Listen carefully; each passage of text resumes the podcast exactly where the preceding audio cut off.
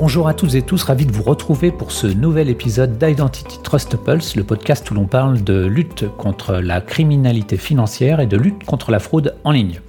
Je suis Johan Hulot, directeur solution consulting chez LexisNexis Risk Solutions, et aujourd'hui nous allons parler de fraude au remboursement et de fraude au retour avec Jed Layouni. Bonjour Jed. Bonjour. Alors en préambule, est-ce que tu voudrais bien te présenter? Bonjour à tous, je me présente, j'ai la Uni, euh, je suis expert fraude depuis à peu près 12 ans. Euh, j'ai fait euh, mes gammes et j'ai commencé dans la fraude en travaillant chez PayPal, où justement j'étais un expert plutôt côté fraude achat et fraude des, acheteurs qui abusaient les, les process, ce type de fraude. un peu plus de 7 ans. Ensuite, je suis passé chez les télécoms, chez Fraudbuster, où j'ai j'ai fait à peu près six mois. Euh, je, préfère, euh, je préfère le monde de la finance. et, euh, et, ensuite, je suis désormais donc à mon poste actuel qui est chez Alma, où je suis fraud manager et LCBFT manager. Et, et je suis aussi prof à la BeSafe, qui est un des premiers masters de lutte contre la fraude et la criminalité financière européen, qui vient d'ouvrir ses portes il y a à peu près trois ans. Et voilà.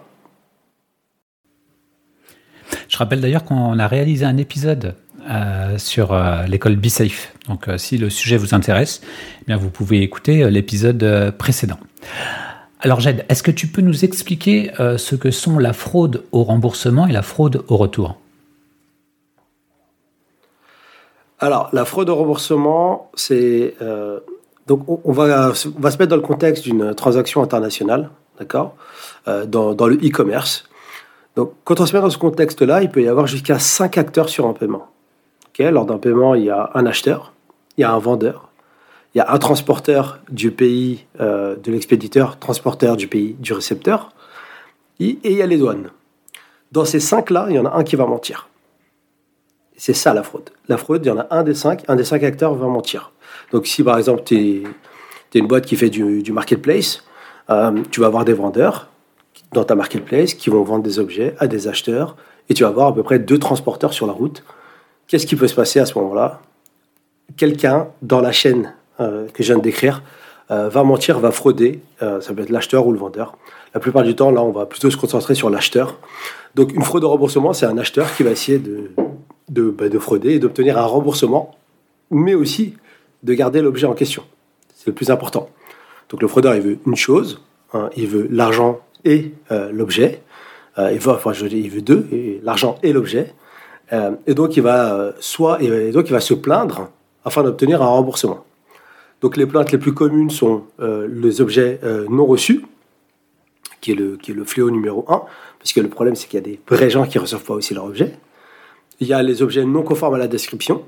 il y a les, ce que moi j'appelle les spoofs. Un spoof, c'est quand une personne prétend euh, ne pas avoir été à l'origine du paiement alors que c'est bien elle qui a fait cet achat. et on a euh, tous les problèmes, on va dire, billing dispute, euh, qui sont des problèmes liés à la transaction elle-même, c'est-à-dire est-ce que la personne a été débitée deux fois en quelques secondes, la personne a été débitée le mauvais montant, ce genre de, ce genre de problème. Donc la fraude peut apparaître sur n'importe lequel de ces scénarios. Le plus commun reste l'objet non reçu. Et, et, voilà. Et la fraude au retour, Ok, à contrario, c'est euh, donc c'est le procédé inverse.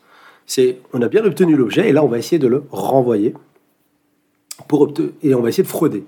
Donc les schémas les plus connus sont bien sûr la boîte vide, ok, euh, la boîte où euh, où il y aura du, sable, n'importe quel objet de très peu de valeur pour remplacer l'objet qui a été gardé par le fraudeur. On a euh, souvent dans les contrefaçons, par exemple, on a, euh, donc on a des fraudeurs qui achètent des, des sacs de grandes marques de luxe euh, qui vont le recevoir, puis ensuite vont garder la vraie et renvoyer la contrefaçon. Voilà.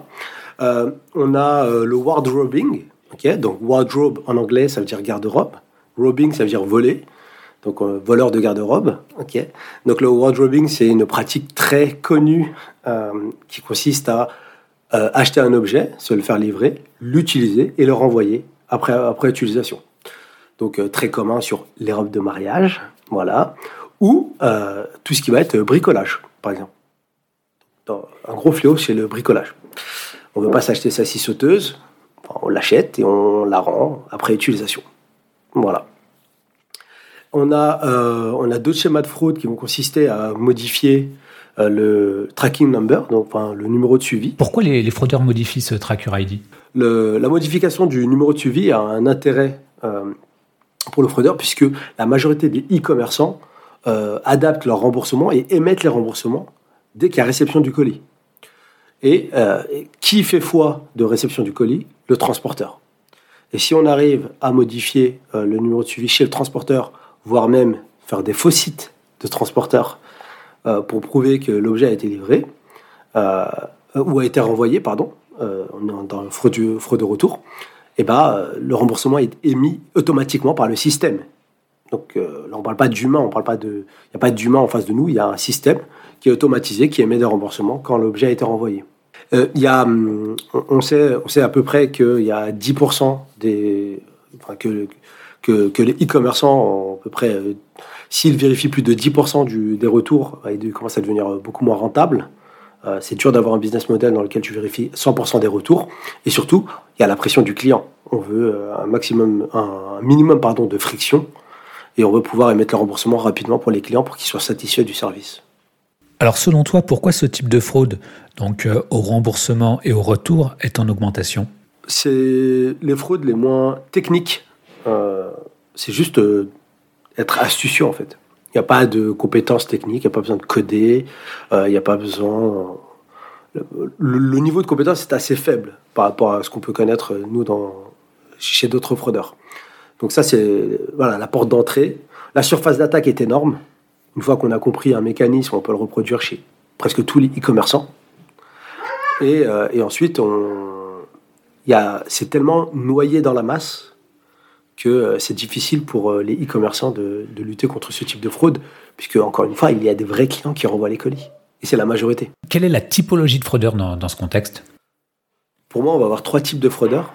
On va avoir l'opportuniste, très simple, hein, une personne qui entend parler d'un mécanisme qui permet de frauder via euh, tel et tel retour, ou via une fraude de remboursement. il va le faire pour lui-même. C'est tout. Voilà. Il, va en profiter. Ou on a une personne qui va comprendre euh, le mécanisme de. Euh, il va étudier les conditions d'utilisation du marchand, il va, voilà, il va se mettre à fond, il va comprendre le mécanisme. Une fois qu'il a compris, il va le garder pour lui. Et il va juste en profiter de temps en temps. Euh, j'ai connu un, fraudeur qui ne faisait ça qu'une fois par an sur une caméra de. sur il achetait à chaque fois la dernière caméra Sony qui sortait. Et, voilà. et chaque année, il faisait ça. Il faisait une fois par an. un vrai opportuniste assez malin. Euh, on a euh, les opportunistes partageurs. Donc là, c'est. Une fois qu'il a découvert, il va, partager à toute sa famille. Euh, ça, c'est le pire, puisque c'est un effet boule de neige. Dans une entreprise que je ne peux pas citer, des, opportunistes partageurs ont créé plus de 3 millions d'euros de, pertes à un e-commerçant. tout simplement parce qu'ils se sont donné le mot euh, sur Facebook, euh, ils ont créé des groupes, ils ont expliqué, tiens, euh, voilà comment obtenir un remboursement gratuit, etc. Traîner de poudre, le temps que le marchand réalise, hein, il a perdu plus de 3 millions d'euros. Et le dernier style, ça va être le refunder. le refunder, lui, c'est le professionnel. donc lui, il est sur les réseaux sociaux, style Snapchat, Telegram. il est même plus sur le dark web, il n'y a même plus besoin d'être sur le dark web aujourd'hui. sur Telegram, ça suffit amplement. Euh, et, donc lui, c'est un professionnel et il ne fait que ça. Donc euh, il va euh, proposer à des opportunistes de, faire le refund pour eux. Et donc il va vendre ses services sur des channels Telegram où il va dire pour frauder tel, enfin je peux vous avoir tel et tel téléphone de luxe qui coûte 1200 balles, 1200 euros pardon, à 500 euros. Et voilà. Et donc il va vendre ses services on va parler de fraude as a service. Ils vont aussi des formations. ouais. Est-ce que tu veux bien préciser comment, comment les services du, du Refounder sont, sont revendus justement? Comment ça se euh, passe? Donc bah, le Refounder, il va, euh, la plupart du temps, il a besoin d'avoir accès au compte euh, du client à qui il va faire le refund. Parce que lui connaît la technique.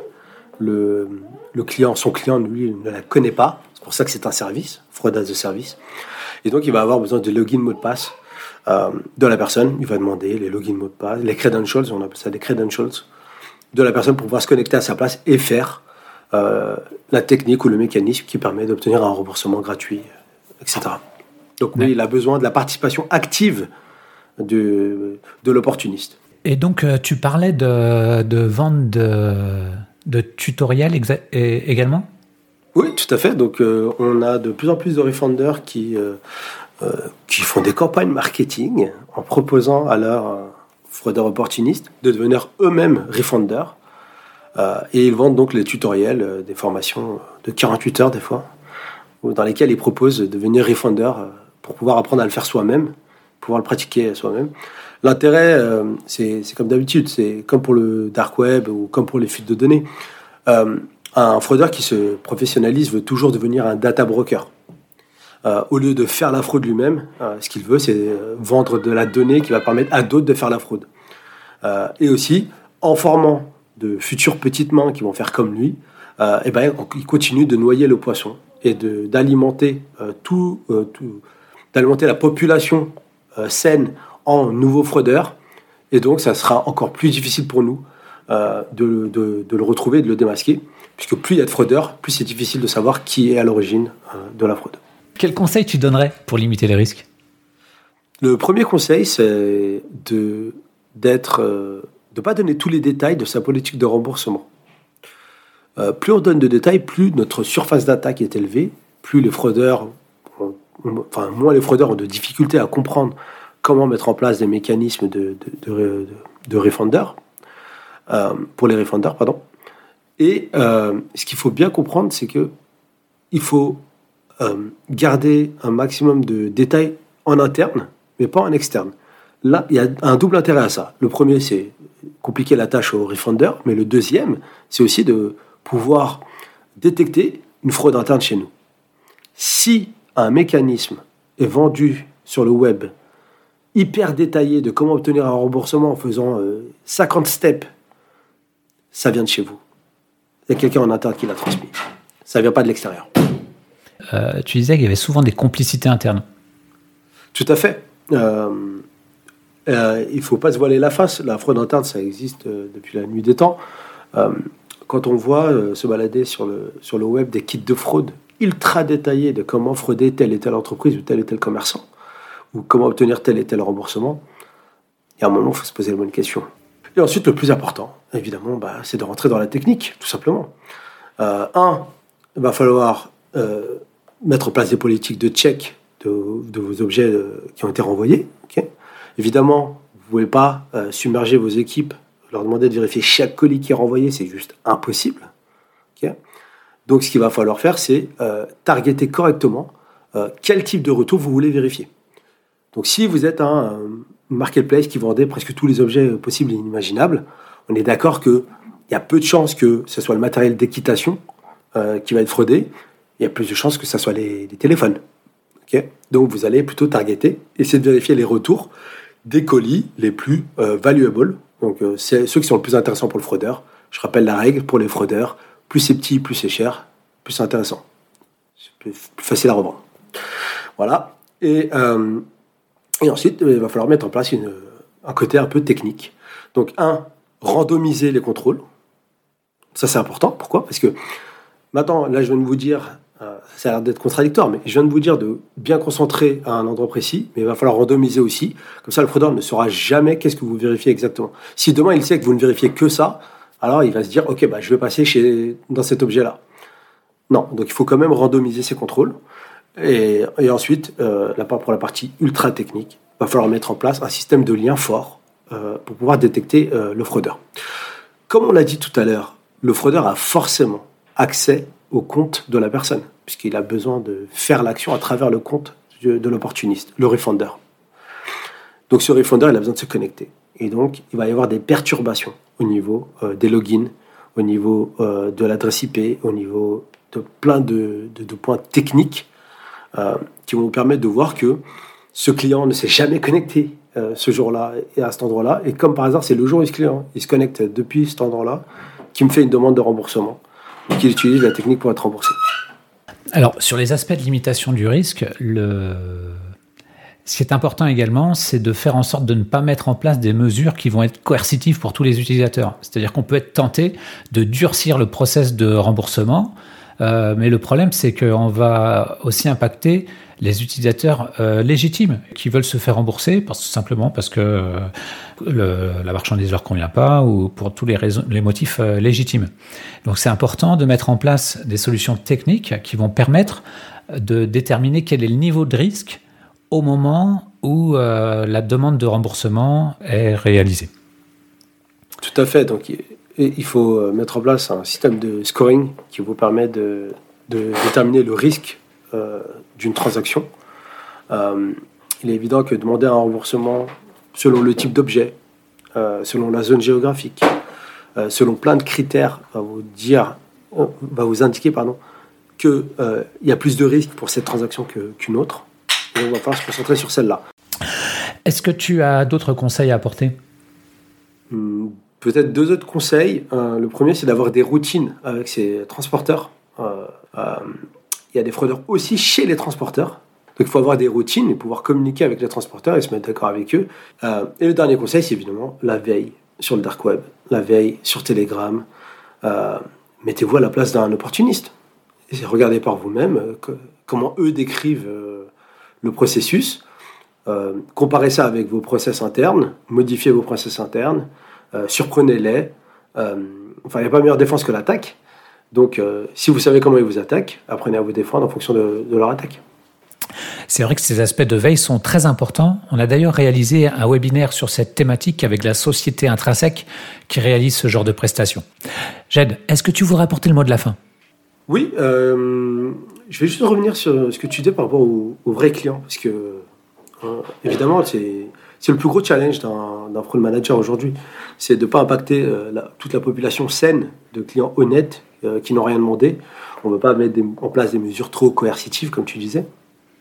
Donc moi, ce que, je réponds à ça, c'est que euh, tous les fraud managers devraient faire attention à, bien comprendre quel est le paradigme dans lequel on- opère on cherche des aiguilles dans une botte de foin.